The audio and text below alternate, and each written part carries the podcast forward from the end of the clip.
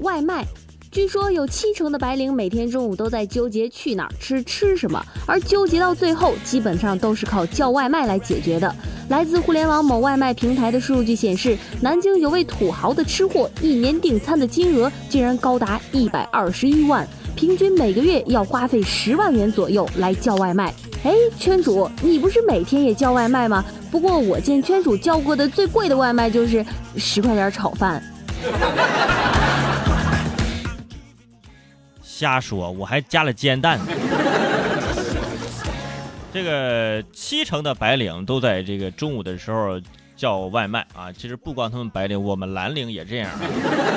这个我觉得刚刚那位南京的大哥，啊，一年订餐金额高达一百二十一万那位，哇，这你这开了个食堂吧？你这个一个月十万的外卖，一天三千多，一顿一千多。你这玩意儿吃早餐吃什么能吃一千多黄金油条，这不是吧？所以各位啊，努力工作吧，你一年的工资还不够人家点一个月外卖呢。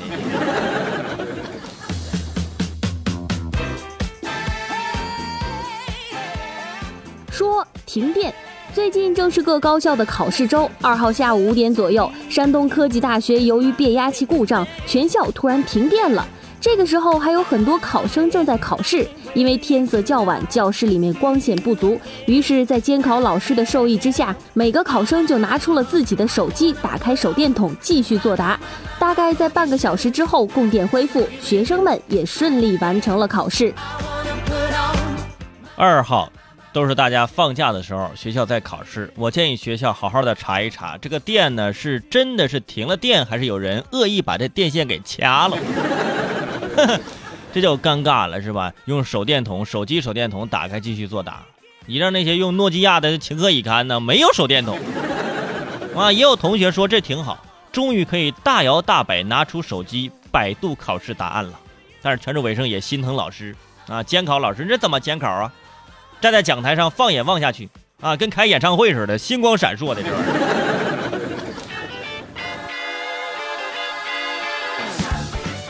说被卡的戒指。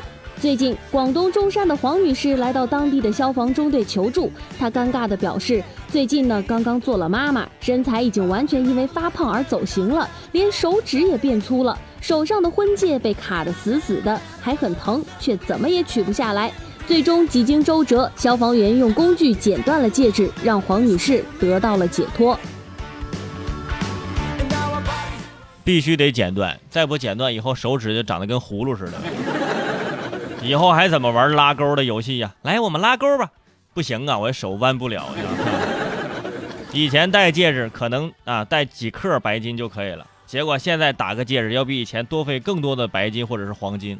老公表示非常的难受，香菇啊啊，戒指得换，项链得加长，腰带还得换一个。那所以说，这变胖成本其实是太高了。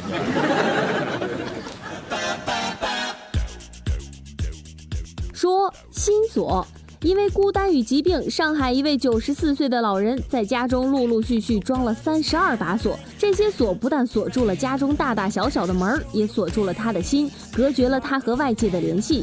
小区的志愿者组成了一支暖心队，通过各种暖心的服务和陪伴，终于打开了老人家中的三十二把锁，更是打开了他心中的锁，更是救活了一个开锁公司。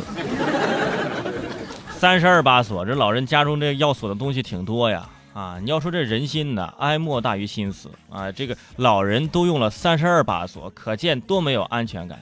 我说这钱是赚不完的，一定要多花时间回来陪陪这长辈，不要总是啊就有这种遗憾。我这个过年回去再陪，我赚钱之后我再再陪，常回家看看，比什么都好。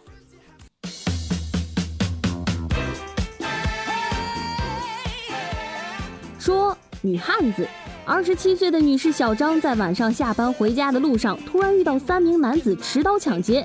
小张见他们三个人都在看钱包分神的时候，找准机会将刀一把夺了过来，并且将刀指向了拿着钱包的男子，大声呼喊说：“把钱包还给我！”三名男子先是愣了几秒，然后突然分头逃跑。小张拼命的紧追，体力不支后才报警求助。应该可以断定这个小张没有男朋友。小张挺厉害呀，还能把刀夺过来。不过我建议啊，女孩子碰到这种情况，一定要先保护好自己，哎、再机智的啊求助或者是报警，千万不要这样冒险。这种事儿啊，在梁二身上就没法发生。要有人去抢劫他，梁二把口罩一拉下来，那那歹徒跑得比他还快呢。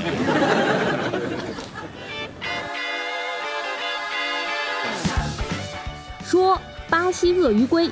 最近，家住南京江宁秦淮河边的陈师傅在捕鱼的时候，无意中捕到了一只奇怪的大乌龟。